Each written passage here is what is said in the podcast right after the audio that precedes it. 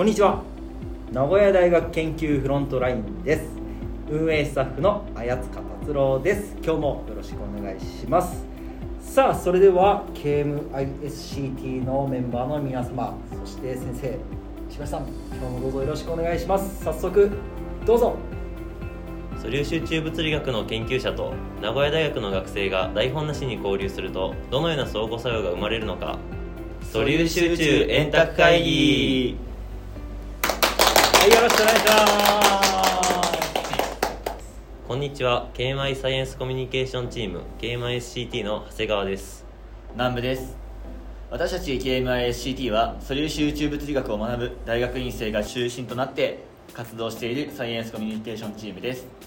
今回は KMISCT から私たち2人が参加します。そして明大研究フロントラインから綾塚さんと石橋さんにも来ていただいております。本日もよろしくお願いいたしますよろしくお願いします。素粒子宇宙円卓会議では毎回ゲストとして研究者の方にお越しいただいております。本日は F 研佐藤治さんにお越しいただきました。佐藤さんどうぞよろしくお願いいたします。よろしくお願いします。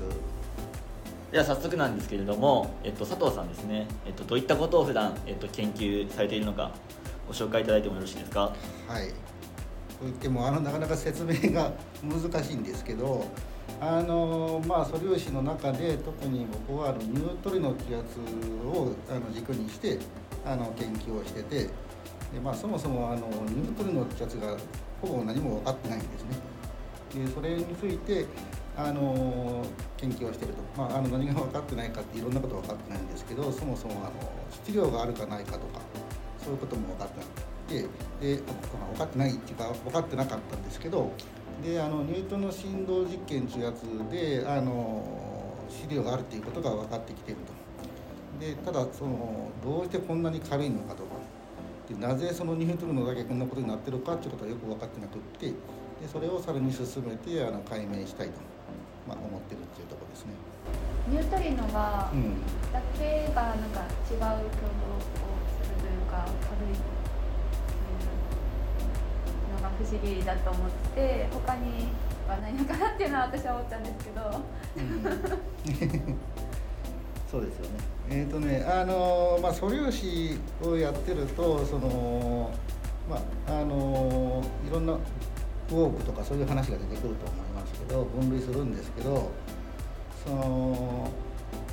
まあクォークはそれなりの重さがあって、であのニュートリノっていうのはそもそもあの重さがあるかないかずーっと長いことよく分かんなかった。あの質量ゼロでも別にあのおかしくないぞっていう話ででさっきあの質量があることが分かってきたって言ってますけどあの直接あの重さは測れたわけじゃないんですよ。あのあの質量があるとニュートンの振動これ説明がほぼ不可能なんですけど ニュートンの振動っていうことを利用するとでニュートンのが実はあの3つあるんですね。3世代っていう言い方をしてますけどその間であの混ざり合うっていうことが起きてで質量がないとそんなことは起きないよ。っていうことになってるんだけど。えーとね、クォークとかもみんな3世代あると思われてるんですけど今あの素粒子の標準理論っていうのは。であのクォークっていうのはどうやって区別するかっていうと世代の区区別何やってるかっていうと重さが違うんです。で重さ違っちゃえば一発で決まるんですね。ニュートルノってやつは重さがわからないと。あるんかもしらんけど測れないぐらい小さすぎて実験的には不可能。でどうやって区別するかっていうとニュートルノがあの物にぶつかった時にあの電子の仲間が出るんですね。バーンとぶつかると電子の仲間がピュッと出る。あ電子が出たらこいつは電子ニュートルノと呼びましょう。ニュートルノをぶつけた時にミューオンあの電子のお兄ちゃんってやつが出てくるんですけどあのまああの電子の仲間の第二世代目がミューオンってやつなんですけどそれが出てきたらミューオンニュートルノと呼びましょうと。でさらにお兄ちゃんがいて 電子ミューオンの上があのタウチンがいるんですけど、まあ、あのこいつは質量は違うだけです。電子とミューオンとタウチの質量は違うだけなんですけどで3世代であのニュートルノをぶつけた時にタウが出てきたらそいつはまあタウニュートルノというふうに呼ぶと実際確かにあのタウニュートルノをぶつけと思われるやつをぶつけるとタウがあの出ると基本的になっててそれで区別するんですね。でだからニュートルノは質量では区別しなくて出てくる出てきたやつの質量で区別してる。っていうふうになってて、まあ、でそれ一応区別ができるんですけどであの量子力学皆さん習あの勉強したからよく分かってると 思いますけど 空間の中をあのあの走る時プロパゲートとかっていう言い方をしますねそのあの 式を展開したような話であの空間の中を走った時にどうやってその波動関数が表現できるかっていうとやっぱりあの質量のこういう状態で飛んでいくと思うわけです空間を飛ぶ時は。だけどニュートンのうちはどうやって区別するかっていうと反応した時の相方の電子が出るかミオンが出るかタオルが出るかでしかあの区別がしようがないと。なのであの区別はあの反応でやりましょう。で飛んでいく時は質量のこういうこういう状態って言いますけどで飛んでいきますよと。でそのでニュートンの3世代あるって言ってますけど質量の固有状態で測っても3世代で相互作用の固有状態で測っても3世代あるはずなんですね。でその3世代と3世代の間があのずれてるんですね。場合によっては6種類あるかも。ないです。3種類です、3種類では。四四とかいうことだからないです。さあこれで四。3次元のど。空間を別のあの直行する3軸ありますよね。はいこの直行する3軸の取り方が別の取り方って別に空間の中でできできますよね。それと同じことをあのーえー、とそ相互作用のあの弱い相互作用のこういう状態で3つに分かれてるのとでそれがある意味回転してそれがあの質量のこういう状態でも表されてる。ということででその直行規定とかって言いますよねこれ。だからそれがずれててある意味その回転してだから質量のこういう状態が回転してあの弱い相互作用のこういう状態として見えてるよっていうのが近くってでまあ平たく言うとですね 例えば1個のあのミューオンニュートリノってやつがあの質量のこういう状態1の状態と2の状態の、まあ、まあ3もですけど重ね合わせで表されますよと、まあ要するに回転回転行列であのやられたと思うんですけどそれで表現できますよと。でそれで表現したやつで空間を飛ぶ時はその3つの質量のこういう状態が足されたもので展開してでなんかエクスポネンシャルの I オメガ t とかっていうのが出てきたなとか思い出しませんかね。南部さんが 記憶に新しいんじゃないかな。そうです。最近ちょっとうん。研究室のゼミでニュートリノとかやったので、ん。そこら辺の話はよく聞いたなちょっと今記憶をもうほじくり返してはでその I オメガ t とかいうところの中にあの、まあ、エネルギーが関係しててその、まあ、質量が違って運動量が同じで質量が違うと、まあ、エネルギーがちょっとだけ違うとかっていうことになるのでで要するにそのいちょこっとずつあのスピードが違うんですね。質量が違うとスピードが違うので少しずつその波が波動関数がずれていきますよでとある距離を走った後に何かにぶつかるとぶつかった後に何が出てくるか電子が出てくるかミオンが出てくるかタウが出てくるかであのこの人何だったかが分かるそれがあの最初にできた時とあの空間を走ってる間でその展開してしまうので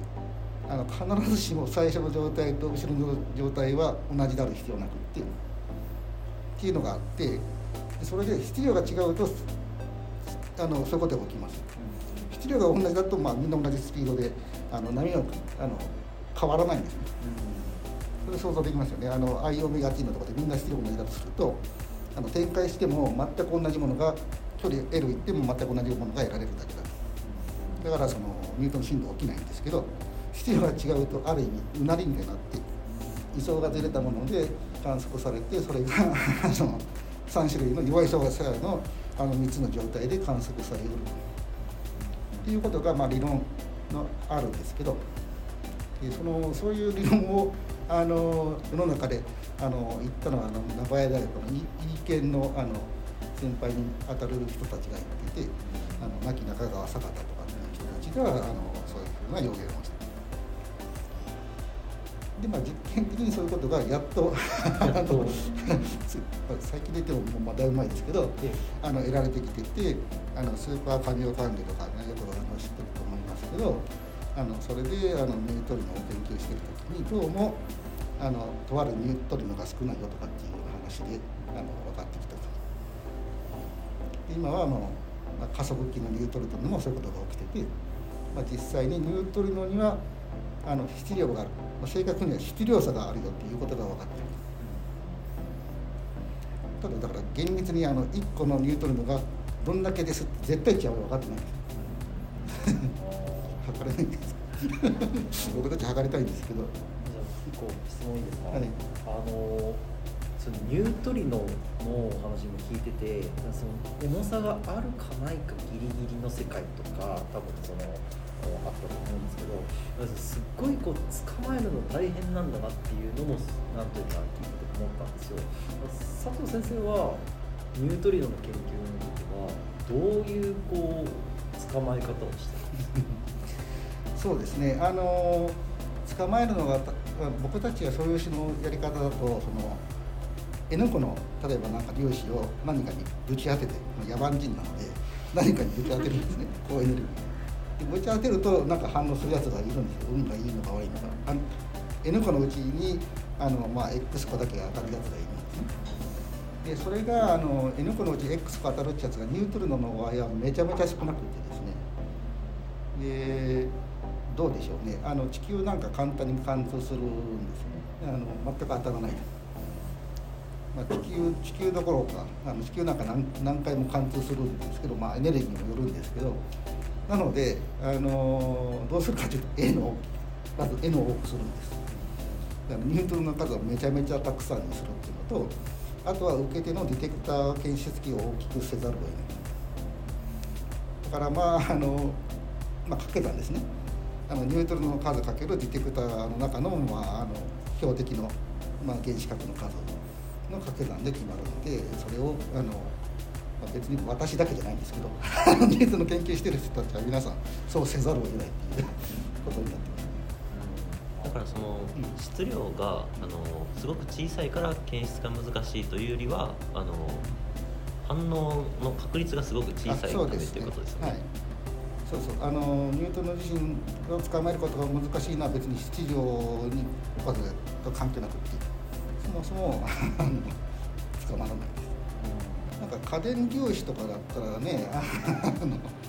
地場で曲げたりなんかしたりもできるしあの、まあ、ある程度測れるんですけどあのニュートリノは中性なのでそもそもニュートリノそのものは測れないんです。ぶつかってなんかややらかした後のあの子供たちなんかやった後のあの証拠でもってやるしかないんですけどだからあのまずその中性であるっていうことが難しくってでその後にそのなかなか反応してくれないっていうことで難しいんですね。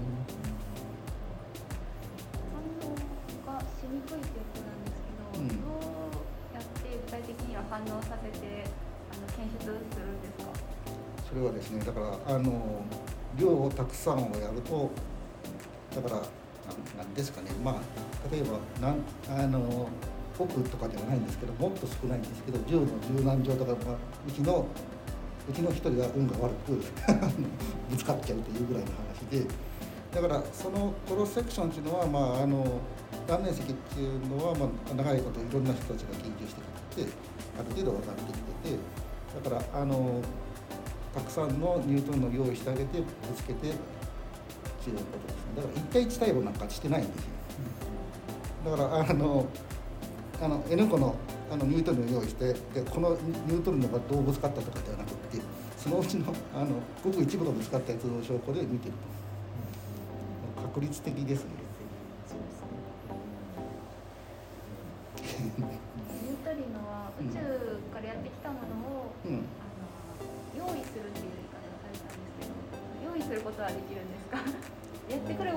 またま検出するんですか？いろいろですね。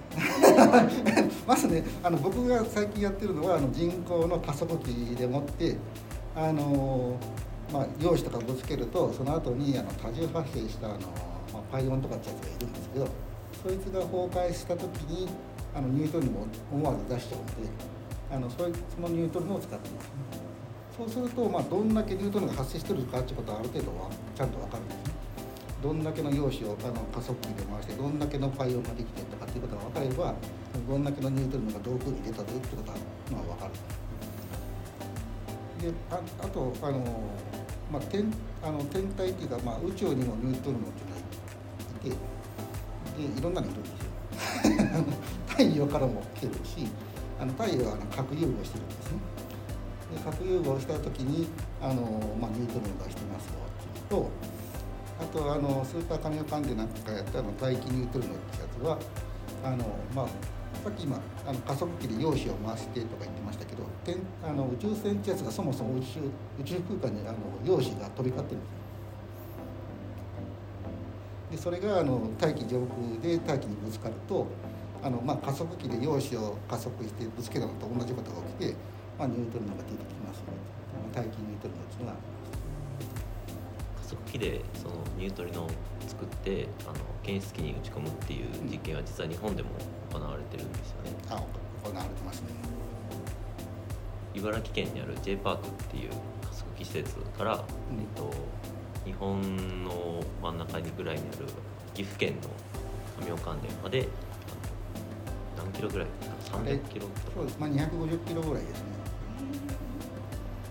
どういうことですか？ニュートンのぶつからないので、あの別にいいですね。250キロぐらいも何でもなくてあのあっちにスーパーカミオカンデがあるよっていう方向に向けて 加速器のビームラインをグッとやって、まあ、実はそのビームのニュートルのがメインに出る軸より少しだけずらした方向にあのスーパーカミオカンデがあるんですけどあのまああのニュートルノは別にあの地球があろうなかろうがスーッといるので あの250キロぐらい大したことないです。なんかあれなんですねあの今この瞬間も僕たちの体は無数ニュートリノを貫き通っているわけですよね。ニュートルノも通ってますし、はい。あの宇宙船の中の乳粒子ってやつもあのこの1分間に1平方センチあたり1本ぐらい。今もう痛痛くも痒くもないんですけど皆さんあの当たってます。すごいすり抜けていくはい。粒子ということです250キロの間に障害物があってもあんまり関係ない。全然関係ないです。たまたま私たちの体をその神茨城県から発射されたニュートリノが大量に通過するかもかもしれないうん。そのビームラインに入ればはいだからあの普通あの加速器であのビームラインっていう普通はあの放射能があって危なくてしょうがないんですけどニュートンのビームっていうのはあの、まあ、よほど強力でない、まあ、限り痛くも痒くもないですね。あのぶつからなくって。あのだからあのニュートンのビームの時はあのビーム出してる最中でもあのビームラインと近づけたりとかっていうこと。をビームラインっていうか、まあ、あのニュートンのビが切るところですね。あのさらに先行くとあの関係ないはあの粒子がいるのでダメなんですけどあのニュートンのが飛んできてるところは別にあの人が入入っても構わないあの先ほどニュートリノを発射して今も体通り抜けてるとか反応しにくいというお話があったんですがどういうふうな手法を用いてニュートリノを検出されてるんですか？あのニュートンの検出はいろいろあってですね とにかくあの当たってくれないもんですから、あの標的質量を大きくするしかないんですけどであの、まあ、検出器をの質量を、まあ、大きくするということですねただしあの僕たちはその、まあ、ただその大きい当たりは一中だけじゃなくてニュートンの反応の詳細が知りたいと。だからそのすごく大きな検出器であった方があの反応たくさん起きるんですけど僕たちは起きたか起きないかなんてことはまあよりもその反応が例えばタウニュートリノなのか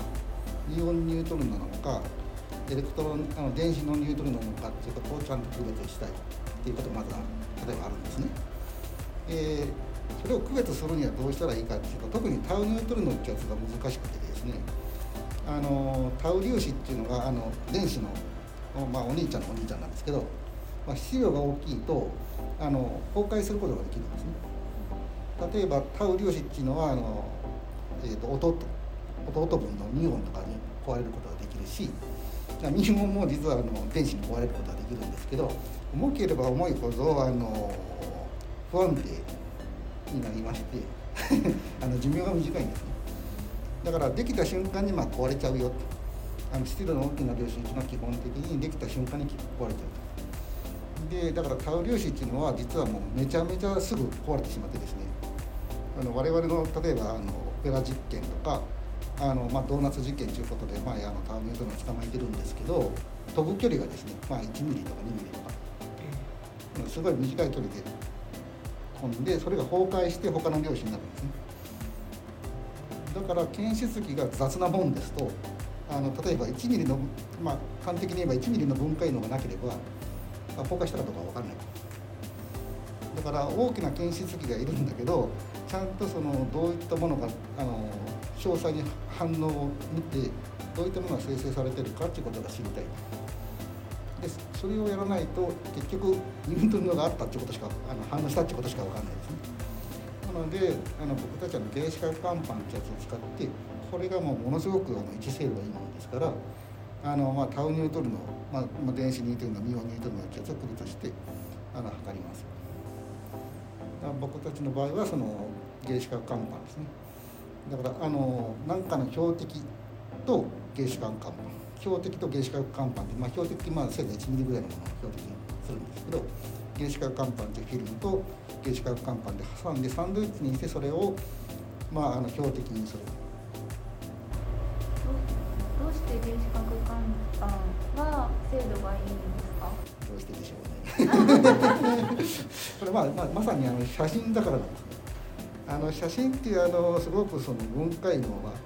あのメガフィルムとか見たことがあるかどうか ないかもしれないけどめちゃめちゃ精度がよくってですね。あの、まあ、AGB は集荷銀の結晶がすごくそのミクロンより小さいようなものがありましてそいつらがあの原子核乾板が検出器なんですけどその中の集荷銀の結晶がそもそもがあの一個一個は検出器だと。でそいつにあの家電あの電荷を持ったものが貫通するとあとあと現像しなきゃいけないんですけど現像した後にその1ミクロンにも満たないやつがあの通ったかどうかっていうのはあの銀として析出するかあのなくなっちゃうかっていうことで分かるのであの1ミクロン、まあ、要するにサブミクロンですね。サブミクロンの精度であの位置が分かりますよ。で粒子が通ったところに従って直線上にその銀の粒が並ぶとでその精度は1ミクロンよりいい精度ができます。なので あのまああのめちゃめちゃ精度がいいです。じゃあその中に入っているあその原子核乾板のに含まれてるその集荷菌の濃度を濃くすれば濃くするほどもっと精度が上がるとかそういう単純な発想はあありますあります。あできますか？でも限界までやってます。あそうなるんですあのね。あるんです。あのなんていうんですか？そのなんかブロックみたいなのを箱の中に細密充填するのと同じであの原子核乾あの写真フィルムってゼラチンの中に集荷銀の結晶が入れてあるんですけどもうガチガチに あのもうほぼまあ実はまあ完全に細密まではいってないんですけどあのほぼもう隣り合ってるぐらいにガチガチに詰めててだからあのどちらが主かわからないぐらいゼラチンとあの AGBR 結晶の体積でもうほぼいいところまで半々に近いとかそれぐらいまでになってます。え原子核乾板の今の話聞くと原子核乾板も結構最強なんじゃないかぐらい思っちゃったんですけど逆に原子核乾板の方苦手なこう観測とかってあるものは、ありますよ。これがねあの時間がわかんないんです。時間？普通の検出器ってなんかあの今なんかシグナルがパンと鳴りましたよとかっていう時にあのなんか電気電線かなんかで信号を取ってくればあの何時何分何秒の時に今あの反応が起きましたかって分かるんですけど原子核乾板の場合はあの基本的には時間情報はなくってですね家電量子が通ったものがあの実はその、えー、と銀になる元として蓄積されてて現像した後に出てくるなので時間情報は基本的にはないんですね。その原子核看板にあのある一定時間中こう取りだめたこう筆跡を後になっていっぺんに現像するので、うん。細かくは分かるけれどもいつどれそれぞれがいつ入ってきたものなのかまでは分からない。まあ基本的にはそうなんですね。カメラでいうところのその長時間シャッターを開けてそうです。投稿するようなイメージですよね。ああの車の車がこう通った跡がわーっとあるけどどの車の光か分からないみたいな。ででそれで最近その面白いあのことを考えてる人がいて、あの時間がわからないんじゃつまんないので。あの家電列車が通過するとで何枚か積層してるとあの、まあ、貫通するやつっていうのはあの隣のプレートにも映ってるんですね。原子核管で時間が少し経ったらこのフィルムとフィルムをずらしてやるとどうなるか時計のように。そうするとまっすぐのあの角度の筆跡があのある距離だけあの意図的に機械的にじ時間とともに動かすんですね。そうするとどんだけあのあそのずらした時のあのアライメントと言いますけど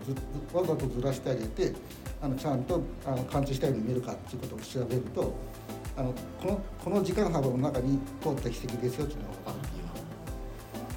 なるほど。あの時間が離れるとずれてるずれてる。そうそうわざとずらしてる座標系に乗ってるかどうかっていうことで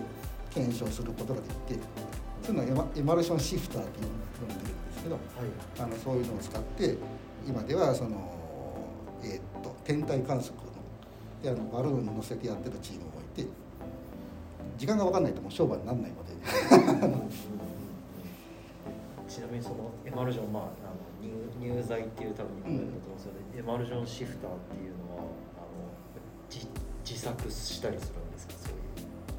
えっと売ってないんですよ。あ 世の中にはそんなものはなくって僕たちのやろうとしてることはあの大抵あの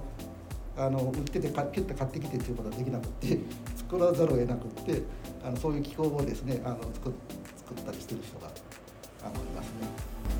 アライメントって。アライメントであのなんか筆跡が通ったりすると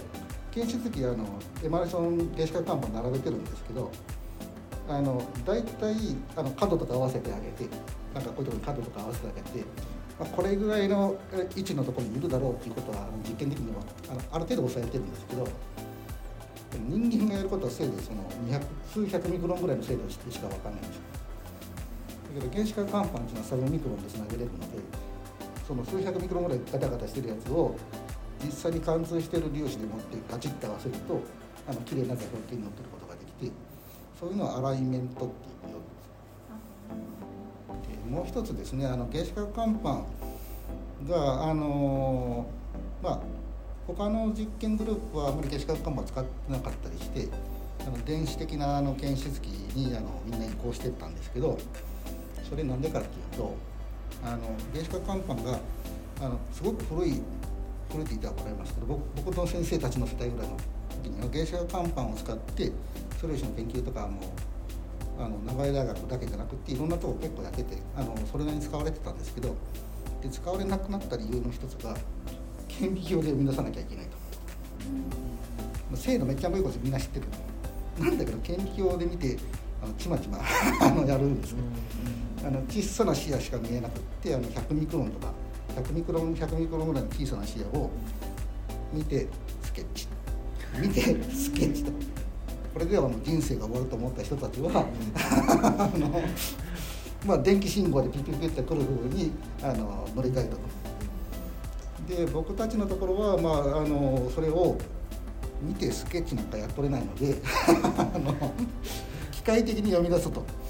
あの自動読み出しであの、まあ、人間が見て判断してあの筆跡こういうふうにいたとかってスケッチするんじゃなくってここに筆跡がいたとかそういうことをみんな機械的にあの自動的にやるっていうことであの自動化を進めてきたんですね。だからあのその自動化のおかげであの、まあ、大きな面積もあの解析することができて他のあの、まあ、素粒子業界で他の実験とがやってるような電気の電気の検出機に比べてあの十分あの戦えるだけのスピードとで精度も全く問題ないのであの十分のあの速度を確保している。ちちなみにすごい基本情報かもしれないですけど原子核乾板ってサイズは1枚どれぐらいそれはねあのいろいろなんですねなんでかっていうとどうやって作るかっていうとそのドロドロの液体みたいにあの温温めてあげてドロドロの液体にしてあのシーカリンの入ったゼラチンですね、ドロドロにしといてそれを決められた量をキューッとその塗布するんです。ある厚みになるように決められた量を塗布すると決まるのでサイズは 自分たちで勝手にどうにでも基本的にはなる。んです大きくしようとすればもうなんか1メートルかけ1メートルみたいにはい。できるし、っていうことですね。だから、あのー自分たちがあの使いやすいサイズぐらいがさすがに1メートルあると結構鬱陶しくってですね。あの、まあ、今までやったやつで大きいやつでああの70センチ ×36 センチとか、はい、ぐらいのやつはありましたし、まあ、最近1メートルぐらいのも使ったのはありますけどはい。それより大きくなっちゃうともう、はい、取り扱いが大変なのでそっちから来てあの制限が来ちゃいます。ちなみにその、まあ、じゃあ仮にちょっとちっちゃめで、まあ、3 0センチ ×3 0センチのものがあったとしたら、大体1枚あの読み取るのにどれぐらい時間がかかる？今どうだったかな？とね10センチかける10センチ5分ぐらいです。けど10センチ ×10 センチ5分。あそのその9倍ですか。よまあ、45分ぐらい。1, 時間ぐらいですね。でもいやさっきの話じゃないですけど顕微鏡でちょっと見てはスケッチしてとかってあもうそれはもう比べると。計算し計算しないと一緒には分かんないですけど何百年とかですよ。ももっと上かもしれないけど とにかく人生が終わることだけは確かに。すごいですね。何人という人生を救ったこの法則さですよ。そうなんです。すごいですね。そうそれはその、まあ、プロトタイプといいますか最初のやつな大体何年前ぐらい一番最初のやつがその丹羽先生あの先代今の教授の先代ですね。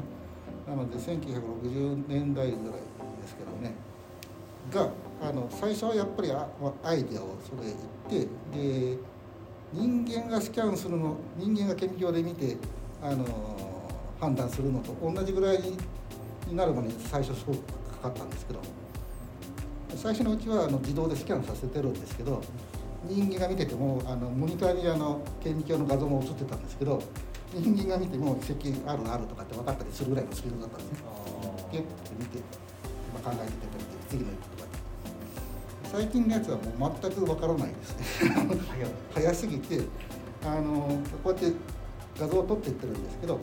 その史跡があの何かあるってことは分かるんですけどここにこういう遺跡があったっていうこと自身はもう分からない。めちゃめちゃ早いですただしあの機械にも弱いところがあってですねやっぱりその高速であの奇跡あるなしとかって判断させてる都合上あのだいぶ省いた情報でもって判断させてるんですね。画像の全全画像をちゃんとそのやらしてるんじゃなくてやっぱりあのピクセルデジタル化してるし断層映像を撮ってるんですけどそのすごくあの分 Z 方向の分解のぐらいずつの断層なので人間ならもっと連続的に見ることができるんですけどだからあの薄の遺跡との区別が一部に人間よりはまくってねあのノイズ指摘も結構ひどく。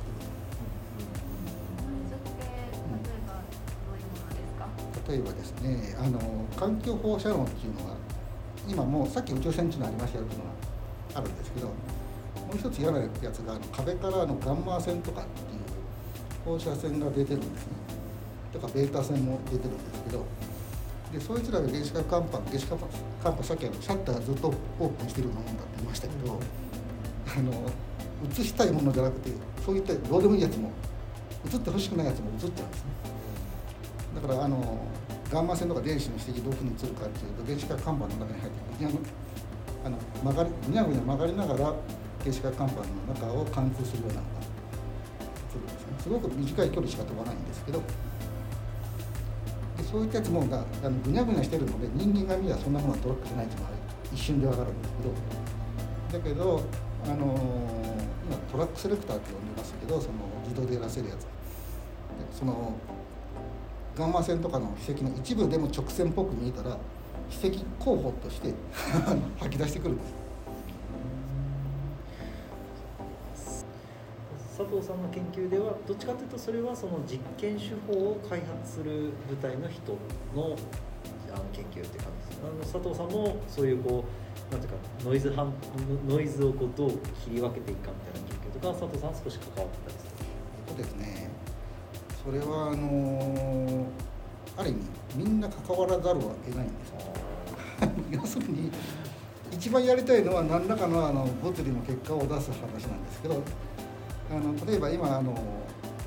えーとフェフェーザーとかってやつもやってますしあの DS タウとかってあのいうのもやってるんですけどあのそういうふうな物理の結果を出すためにはあのノイズをを落とさなきゃいけないとか汚いデータをきれいにしなきゃいけないということであの別にもともとあのそれがやりたいわけじゃなくてノイズ消しをやりたいわけじゃなくてそんなことはもうやらないで済んだらややりたくないんですけどそれはやらざるを得なくってあのどういう実験でも多かれ少なかれその実験をやってる人たちが直接それをやってますね。ノイズ消しだったりとかそういうこと。でなぜならこの技術を持っているのがほぼ F 検だけだからっていうことですよね。企業から買うと。企業とかそういうのはもうないです続きなんですけども、えっと、この研究を佐藤さんが研研究を通して、うん。こう何を解決したいのかっていうのとあとそれが分かると何が嬉しいのかっていうのをぜひ聞かせていただければと思います。そうですね。あのーいろいろわからないことだらけなんですね。はい。なのでいろいろ知りたいことがあるんですけどでまあちょっとその、えー、とやりたいこととできることは多分違うんですけど あのやりたいことはですねあのニュートリノあのどうもあのビッグバーンをなんか宇宙はなんかビッグバーンでできたよとか言われてますけど、インフレーションが起きてとかってい。うのでどうもあのビッグバンっていうのは起きたらしいっていうことはあのコズミックマイクロウェーブ爆弾ですか？あの CMB で言っててあの波長のめちゃめちゃ長くなってしまったような光、まあ、昔の光ですね。38万年前でしたっけ？あの宇宙か宇宙ビッグバンが始まった後の38万年後ぐらいにあの放出された光名残の光があの見えてるやつもあるんですけど、実はですねあの38万年どころかあのビッグバン後1秒ぐらいにあのその宇宙あのニュートリノの名残のニュートリノがいるっていうことが予想がされてるんですね。あの背景ニュートリノとかって言うんですけどでそのやっぱりそのエネルギーがめちゃめちゃ低くなってるんですけどそういったニュートリノがあの宇宙のあらゆる方向からあの CMB ってなんかよくあのスカイマップみたいなので こっちからこっちから来てるあの京都こっちから来てる京都とかっていうのを出してますけどあんなふうな感じでほぼあのまんべんなくあらゆる方向から来て、まあ、少しだけ揺らぎがあるんですけどそういったものがあのニュートリノでもあの起きて起きただろうと言われている。でそれは38あの宇宙ビッグバン後38万年どころじゃなくて1秒とかっていうものすごい要するにあのよりビッグバンに迫ったところの情報を得る手段としてあの宇宙背景ニュートリノっていうのがあるんですけど見つかってないんですね。検出できてないと。でそれやっぱりあの難しすぎるんですね。で普通にあの我々今ニュートンの研究してますけどある程度エネルギー高い高いところ高いっていうなんだろうあの相対的な話になっちゃいますけどでビッグバン後のニュートリノっていうのはむちゃくちゃエネルギーが低くてですねあのよくあの CMB は3度計輻射とかって言いますよね。温度に換算すると3度計とかサンドケケルビあケルビンですねあー K ですね。ン絶対温度時計時計時計 の。だからあの3度計っていうのはあのエネルギーエネルギーっていうのは直接温度に換算ができるんですよ。なのであの温度が低ければ低いほどエネルギーが低いってことなんですけどえっ、とよくなんだっけ。1, 1エレクトロンボルトが1万度とかだから、えー、1ケルビンだとあの10のマイナス40エレクトロンボルトぐらいとかっていう。その数字と相当エネルギーが小さいめちゃめちゃ低いですね。僕たちはあのニュートンの研究するときにギガギガエレクトロンボルトとかぐらいのものがティピカルなのでギガに対して10のマイナス4ギガって9乗ですよね。でマイナス4乗とかね13桁ぐらい下のことをやらなきゃいけなくてでも 13, 13桁も下だとまるっきりあの想像もできないしあの検出するテクニックも全く違うと。でおそらく電子化看板じゃないんですけど 検出する手段はなんですけど、まあ、それがやりたいなっていうのはあの一つありますねだから、まあ、何それで何が分かるのかっていうのはなかなか難しいんですけどただあのビッグバーンが起きてたならばにあの宇宙背景に似てるのはちょっとあるはずですよ。ということとだからその38万年から1秒に迫る間の情報がある程度あの拾えるはずなので。ビッグバンの、まあ、まあかなり直接的な証拠の一つに、まあ、なるだろうし、まあ、その頃の情報がまたより詳細に分かるかもしれない。そのやっぱ低いエネルギーのニュートリノを捕まえようと思うとやっぱ何が一番こう超えなきゃいけない壁としてあるえっとねあのニュートリノはあのこれ都合が悪いことにエネルギーが下がるとさらにあの反応活性が下がっていってあさらに上がらなくなるんですね。平たく言うとでそれが一つ難しいんですけどだからもうエネルギーが13桁違うってこと何を意味しているかと大体ひあの13桁よりもさらに分が悪いぐらいあの捕まえにくくなるんですね。で一つはそういうふうなあの暗いニュースがあるんですけど、はい。もう一つの明るいニュースっていうのはあの波長よりもあの小さなところの違いっていうのは分からなくなってくるよっていうあの、まあ、量子力学的な話ですね。波長よりも細かい構造が見えなくなってくると。そうなると例えばこれもあの、えー、とニュートンのコヒーレント散乱っていうのがあるんですけど例えばそれは原子核のの中にあの各種陽子とか中性子がありますよね。で普通に言うとの我々のあの素粒子の反応はあの1個のニュートリノンがある核子とぶつかったっていうような病像で気絶することが多いんですけどなんですけどエネルギーが低くなってくるとこの波長が原子核サイズよりも長くなってしまうとこの原子核の中の各種の位置の差なんかどうでもよくなってみんな同じ点にしか見えないとなる。とあの全ての核子が同時に反応するようなことがあの起きてくる。そうなるとですねあの例えば原子核の中に N 個のまあ陽子とか中性子がいたとすると普通 N 倍になるような反応って N 倍になる気がしますね。1個の核子に対して。N 倍反応しやすいんだろうなと思うんだけどそうじゃなくってあのこれいっぺんにあの N 個と同時にやるっていうあの散乱断面積っていうのがあるんですけど量子力学のそれがそう散乱断面積そのものが N 倍になるのであの反応のしやすさはあの散乱断あのそれの2乗で N の2乗に比例してあの反応しやすくなる。だから N がめちゃめちゃ大きければ2乗なのであのあのクロスセクションがエネルギーが低くてクロスセクションが下がった分だけ N で稼ぐことができますよというのがあります。ただし今知られている一番大きな原子核っていうのももたかが何何番でしたっけ？100何番とか。で各種陽子とか中性子の数は200個とか300個もいいとこですよね。300二乗しても10の83乗にはいかないんですね。まあそうですね。しかもそういう原子を安定してこそううです。扱うのも難しいですし、でそこでまあダメかと思うんですけどじゃあさらに波長が長くなって原子核にの外隣の原子がいるじゃないのと 原子核って10のマイナス15乗メートルくらいですけどそそれよりもあの5桁ぐらい波長が長くなれば今度隣の原子の中の原子核がターゲットとしてあの同時にぶつかってくれるぞと。だからある意味エネルギーが低いってことはあの逆に原子核にだけじゃなくってあの原子あの隣同士の原子の中のものも同時にあのコヒーレントに干渉して散乱するだろうと。そうするとノーリミットですね。いくらでも原子があるのでそうすると実はエネルギーが低い分だけその波長が長くなってあの隣の原子とか、まあ、もっと大きなところまでの原子が同時にぶつかることができるので、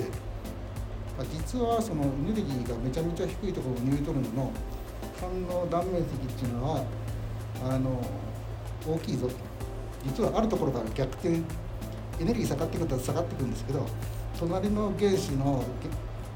原子核の中の各種とぶつかることができたでき始めると今度上がってくるんです上がってくるんですねってあの見たように言ってますけどまだ証拠はないんですけど上がってくるはずでだからその上がってきてその宇宙背景ニュートンのぐらいのところまで来ると結構な断面積になるはずなんですね。っていうことが予想されてるのでまあなんですけど今度じゃあそのぶつかったとしてエネルギーのめちゃめちゃ低いものをどうやって検出するかっていうことの方があの課題で。例えばですねそこをなんとかしたい。なっていう。難しいですねこうその波長の長さからするとある程度はエネルギーが弱くないといけないけど、ん。そうすると信号は弱くなる弱くなるしいろんなトレードオフがそうなんですある感じろいろやり方はまだまだありそうまだまだいろいろあるんですね。別にその直接的にあの背景ニュートンを捉えるんじゃなくってあのベータ崩壊みたいなやつを見てる時にもあの宇宙背景ニュートンがあるとあの崩壊率が変わったりとかそういうことでもできる可能性はありまして。で実際そのやろうとしてる人たちもいることはいるんですなので希望はないわけではないできる。ぜひやりたいと思ってます。まあこれからいろいろ起こりそう期待と。そうですね。じゃあじゃあ続きましてこれまでその原子核カンパニーの過去と現状についてお話ししていただきましたけど今後原子核カンパンを使ったニュートリノの研究というのはどういう方向に進化していくと考えるんでしょうか？うん、どういう方向に行きますかね。あのあの一つはあのやっぱ規模拡大っていう話があります。でもう一つはですねあのニュートンの実験っていうのはあの基本的にあのニュートンのをあの加速器今加速器でやってますけどある程度の期間ずっとその置きっぱなしにしてあのビームを照射するっていう話をしてるんですけどあのしてるんですけどあの2つの問題がありまして1つはその原子核乾板自身があの中であの筆跡が通るとその筆跡現像したら筆跡が映るものになるあのもの元の線像といいますけどが残るんですね。なんですけどこれあの実は時間とともに少しずつ消えてっちゃうんですねその線像ってやつが。でそれを改善してできるだけ長く持たせたいっていうことが一つあります。まあ、あの温度が低けば低いほどいいんですけど、あの消えていっちゃうことがあるのでそこをあのあのあの原子核乾板自身として改善したいっていう話が一つとしてはありました。でもう一つはですね例えばあの長いこと原子核乾板を置いてるとあのシャッター開けっぱなしなので あの映りまくるんですね。映りまくってあまりにも映りまくるとあの筆跡って言いますけど粒子の数が多く蓄積されすぎてあのそもそもこの原子核乾板をから下から光を入れて上で顕微鏡で見るんですけど、まあ、下手すると光が光の透過率自身が悪くなるぐらいたくさんあの筆跡が入っちゃうと。例えばですねあの今よりも銀あのの粒の大きさを小さくすると光の光の散乱量が少なくなるのであの見えたりするのであるいはもっと細かいとこまで見えたりする。ということで一つあの細かいものまであの今のやつよりももっとたくさんのあの筆跡を蓄積できるようなあの細かい粒子の原子核乾板でより長くあの保管ができるようないうのがあの開発したいというのがありますね。でまあそれに関連してですね あのあのシャッターの開け閉めに相当するようなことができたらいいなって話はあのよよく研究室の中でもそういう話はポッ出るんですけど例えばなんかスイッチをパンと押したみたいにある瞬間から原子化カンパに感度がピッと上がってスイッチオフすると感度ピッとなくなると。そんな素晴らしいものができたらいいんですけど今のところないんですけどそれができたらいいなっていうのがあって。でまあ例えばですねあの温度をめちゃめちゃ低くするとマイナス何十度とかっていう温度にすると感度が激下がりするんですね。反応しなくなる。えー、と可燃粒子が通過したにもかかわらず筆跡が残らないようにできる。まさにオフしたようにできるんですね。だからある意味温度をピュッと常温からいきなりめちゃめちゃなマイナス何十度までピュッといいっぺんに下げたりするとそういうことは、まあ、全面的にはできるんですけどただ壊れそうですよね。温度いきなり下げたりすると。だからまあそそういうものも今まだ開発まではできてないですけど、まあ、温度とかで制御するのかあるいはあの化学的なガスとかそういうもので、まあ、ガスみたいなものをキュッと入れるとあの感度が下がってそのガスを排気すると感度が回復するみたいなそういうふうなものもあのできたらいいなっていう話をあのしてますね。だからあのそういうのができると何が嬉しいかっていうと例えばその宇宙空間に原子核艦隊を持っている時になんかロケットなりあの何らかであの打ち上げるんですけどなんかねあの僕詳しくないんですけどある高さのところですごくその宇宙船の量が増えるところがあって例えばそこはもう感度ゼロにしておきたいんです。いらない席で。で上空に行って観測したいところまで行ったら感度プッと出してあの観測時間だけ感度持たせてまた感度なくしてとかっていうことができたらあの面白いなっていう。だから今までできてなかったその話ですね。そのオンオ感度オンオフ原子化看板っていうのができたら素晴らしいっていう。後半なんですけれども後半はまず、えー、と佐藤さんのこうプライベートなところも聞いていければと思うんですけれどもよくあるその研究室のある日の一日の紹介だったりとか、えー、と休日の過ごし方をまずお伺いしたいんですけれども。どうでしょうかね。あのよくある一日まあやっぱりあれですね。あの朝は弱いですね。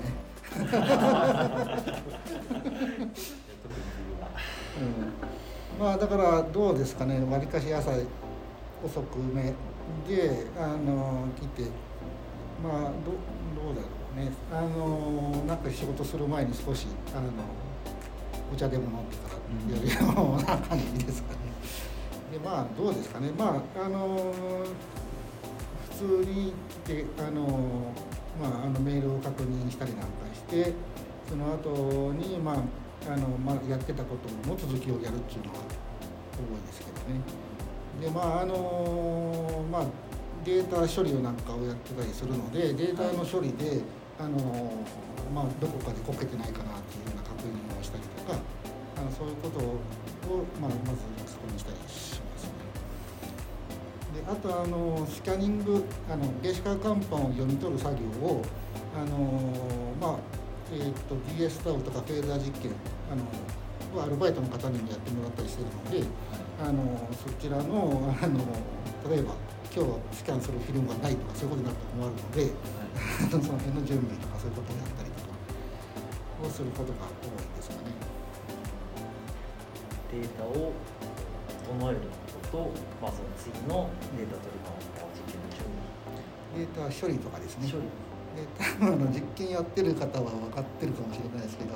あの気が付くとディスクがなくなってるんですね ディスクの残量がなくなってるのであの他のハードディスクにちゃんと移したっていうことをちゃんとしないといけなかったりとかで、まあ、あの原子核乾板のスキャンもあの結局あのハードディスクに書き込んだりしますのであのデータの転送を忘れたりしてるとあのデータ移してくださいっていうふうに言われたりとかそういうことになっちゃう。めちゃめちゃ焦ってる時に限ってそういうのって訪れますよね。でそうですね。なんか用事がある時に限ってあのそういうことが起きたりなんかしたりするっていう、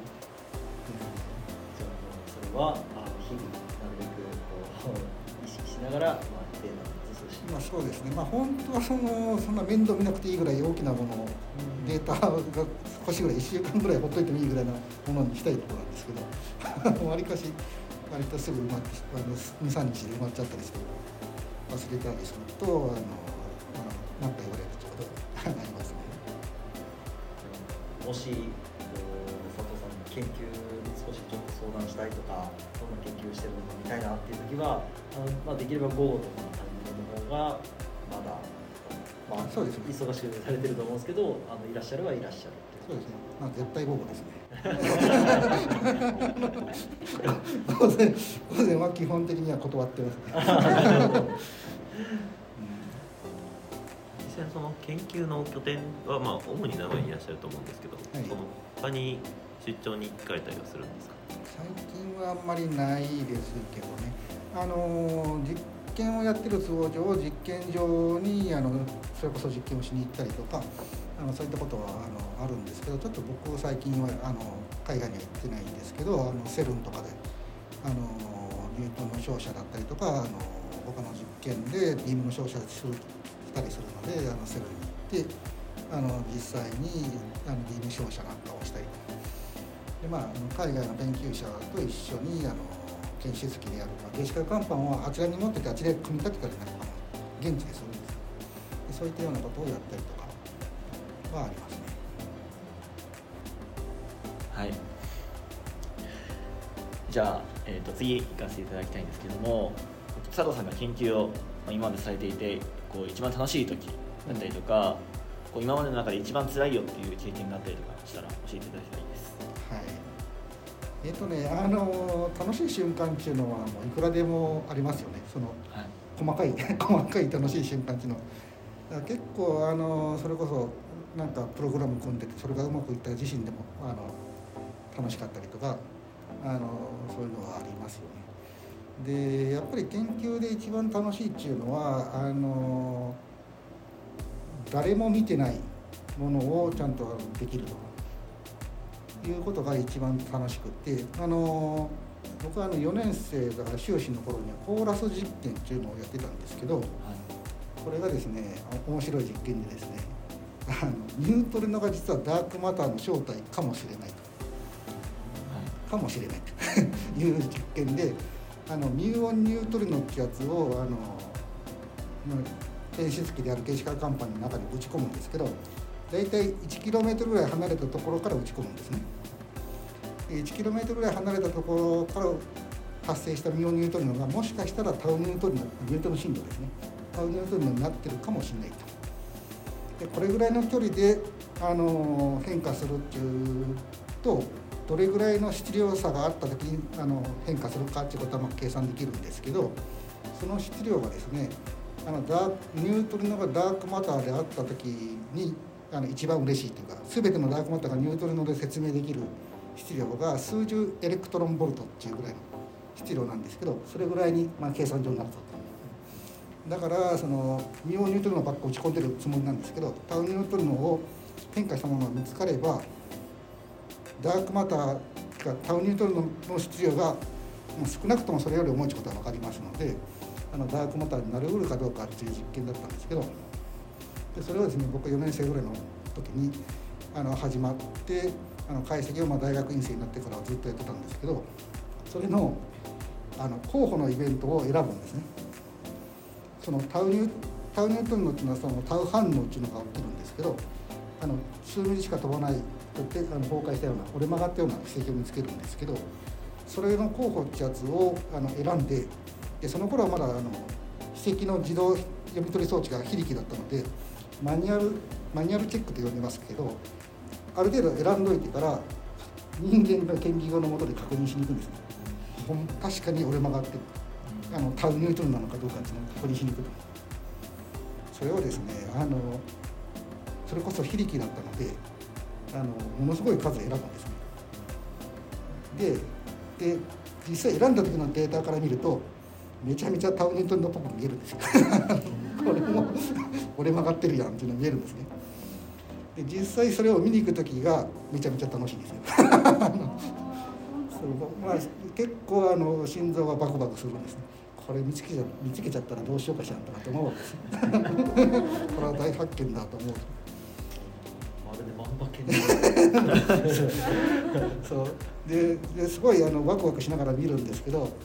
まあ残念ながらですねな要するに答えはなかったんですけど見るとですねあの貫通する筆跡同士がクロスしていたりとかあのみんなバックグラウンドだったんですけどだからあのそういうふうなあのことでも結構 楽しい瞬間が訪れてですねだからあの結構日常的な話であの楽しい瞬間っていうのは訪れますね。それでは逆にこう今までの経験でもいいんですけどもこうやっていて研究していて辛いなって思う思う時とかあったりします？あんまりないですね。ない。ないというよりは忘れたかもしれないですけど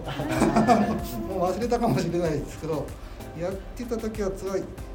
あの例えばその実験のあれやってますので例えばそのこんなことやってどうするんだっていうようなこともやらなきゃいけないことはいくらでもあるんですね。実験のどうしようもないあの機械を揃えたりとかそういうこともやらなきゃいけないことがあるんですけど、まあ、別にそれはそれで仕方ないなっていうのはあるんでその別にそう、まあ、その時は辛かったかもしれないですけど もう記憶に残ってないですねそんなことは、まあ、それはしょうがないっていうふうに思ってますね。えーってすごいですすごいなと思って辛いことがちょっとあの佐藤先生のどういうこ 本当に研究がお好きなのかなっていうのが今感じ感じてなと思いました。多分ねや辛い瞬間もあったんでしょうけども忘れてますね多分。ねそれをこうなんかあんまりこう大事としてこうあんまりこうなんていうかまあもちろん辛いことあるけども、なんかあんまりこうそれを増幅しないような感じになっちゃそううんですよね。まあそのその時その時であの違いますよね。例えば修士の時にあのあの一番重要としていることとドクターになってからなった時に重要と思っていることとでさらにあの上に行った時に重要と思っていることだいぶ違ってきますので 例えば今辛いことがあったとしても気にしない方がいいと思います。そんなことは後から考えたらどうでもいいことの可能性があってですねあんまりそういうこと言うと怒られますけど。そうですよね。各ステージで悩むべきことはあると思うんですけどそのそのステージでは大問題だったことがまた違って見えることがあると思います視野が広がったりすると。では次なんですけれどもえっと佐藤さんが研究者を目指されたえっと理由をお聞かせください。なんでしょうね。あのあの僕今あの素粒子であのニュートンの研究してますけど僕もともとはあれですね。あの、まあ、理科好きというか、まあ、生き物好きというかでですね。あのそういうことがあってですねあの何でしょうあのどちらかというとあの普通のあの職業よりはなんか研究者になりたいかなっていうのはあのあったんですけどあのえっ、とまあ4年生で F 研にさっきのダークマターに絡んだコーラス実験ってやつに絡んでですね、まあ、そこから先はそのまああのニュートリノと、まあまあ、ダークマターもそうですけどまあ、そういうやつらに引き込まれたというか 何ですかね。あのまあだから全然ダークマターも全然解決してないわけですよね。あれももう何十年か経ってますけどなんかあの未知の必要あるよっていうことなんですけどそいつの正体は分かんない。だからそれやっぱりそういうのがあのなんとかしたいなっていうのでいるうちになぜか、まあ、研究やってるっていう感じで。すね生き物好きっていうところから、うん。どうなるにして物理の方にあの経緯はどんな経緯はですねあの不思議ですよね。あの生き物好きでカブトムシとかクワガタとかもそうだしあのカニとかエビとか甲殻類とか特にその辺が好きなんでだったんですけどだからあの、まあ、いろんなもの買いましたよカブトガニとかそういうのも買ったりとか大体買ってみたいと思ったものは買ってたりとか大体のものをやってたんですけどでそういうことをやってるうちにあの、まあ、いろんな生物いてそのなんでこんな生物いるんだっていう話に興味があってですね。要するにあの分類学というか生態学みたいな話ですね。ででふとだからこれあの地球上ではそうかもしれんけどあの他の惑星でも生物はいるに違いないと。いるに違いないって言うんですけどそれこそまだ証拠ないですよね。なんで証拠ないのかっていけないからです あの他の生物がおるとこまで生きてまだ生きてないからダメなんだと。どうしたらいけるんかっていうことで考えるとなんかうまいことをその相対論的なものを何か利用してあのまああんまり変なこと言うととんでも博士と思われて嫌なんですけど ワープではではないですけどあの何らかの形であの相対論的なスピードでいけば、まあ、相対論的なスピードでいけばその乗っ取る人自身は年はあのとあんまり時間を経過せずに書いてこれるんですけどだからそういったものが興味があってですねでそういうことをしてるうちになんかその相対論みたいな話でで素粒子みたいな、まあ、素粒子ってまあ相対論を知らなきゃ話にならないんですけどそういったものをやってるうちにであの原子核乾板で研究を覗いてしまったんですね。でそれこそそのサブミクロンで綺麗にあの銀の粒が並んだものこれ見るとこれ一一見そのスライドとかで皆さん見たことあるかもしれないんですけど実物を見られるとこれがめちゃめちゃ綺麗ですねだからあの人によってはこれ見ててなあの飽きないんですね。あの研究見るの辛いとか言ってやめた人はいくらでもいるんですけどだからあのすごい綺麗なものが映っててすごい細かい構造まで見えると。もともと僕はその生物が好きで例えばその図鑑を見てればずっと飽きないような少年だったんですけど 特定のページだけですけど、ね、それと同じようなものを特定のイベントをずっと眺めてさらになんかあの細かいことがあるんじゃないかっていうのを見れたりするのでそこはやっぱりあの形式化短パンっていうのはすごい大きいかなっていうのはだからあんまり直接的じゃないですあの生物とそれでしょでもだんだんと引き込まれていったその、まあ、巡り合わせもあるありますけども、うんそういうストーリーも感じますね。じゃあこれ最後なんですけども、えっと、今このポッドキャストを聞いてくださっている大学院進学を考えている方に向けて何かメッセージをいただければと思います。そうですね。どうでしょう。あのーまあ、最初からあの専門家っていうのはいないものですから、あの当然ですよ。ね あのなんか面白いと思ったものを、あのーまあ、やってみるのがいいのかなっていうのは思いますね。でまああのー特に、まあ、名古屋大学なんかだとその、まあ、特定のあるある研究室だったら何をしなければならないとかっていうふうにとらわれなくってあの、まあ、自分の好きなことはあやれるようにやったらいいんじゃないのかなってだからまああのどうでしょうね あのと特にあの自分のやりたいことをメインに考えてあの、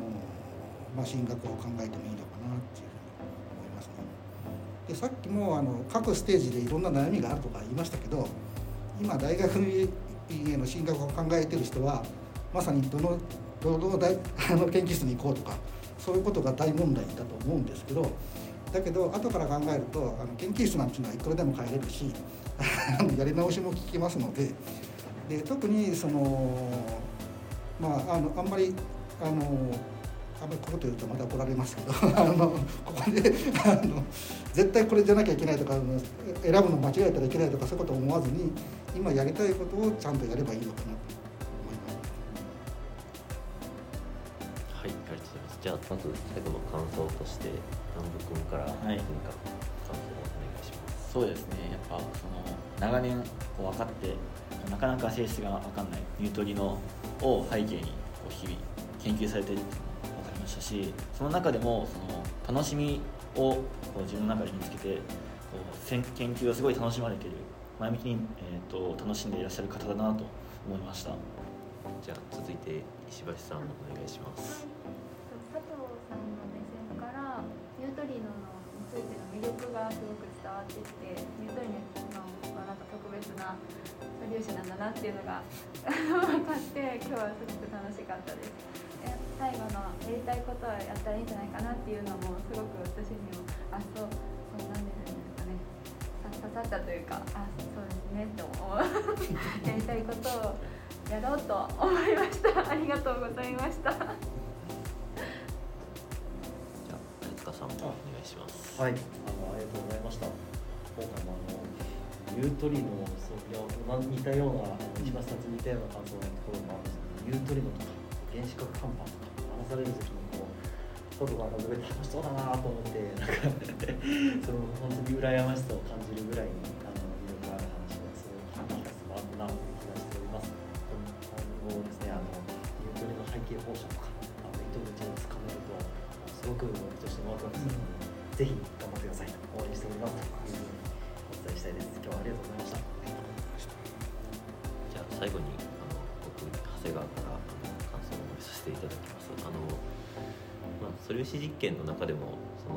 原子核乾板っていう検出器すごく特化した研究をされているということで僕自身あんまりその原子核乾板を使ったことがなくて、まあすごく新鮮な機会となりました。ありがとうございました。で実はその自分の居室と同じ同じ建物の中にあの F 犬が入ってらっしゃるんですけどあの実はまだ一回も行ったことがなくて その実際にあの読み取り装置だったりあの顕微鏡で遺跡を見たりっていうことがあのちょっと体験してみたいなと思いました、はい。ありがとうございました。ありがとうございました。えー名残惜しいですが、えーお時間が来てしまいました。本日はここまでとしましょう。佐藤さんありがとうございました。ありがとうございました。ありがとうございました。ありがとうございました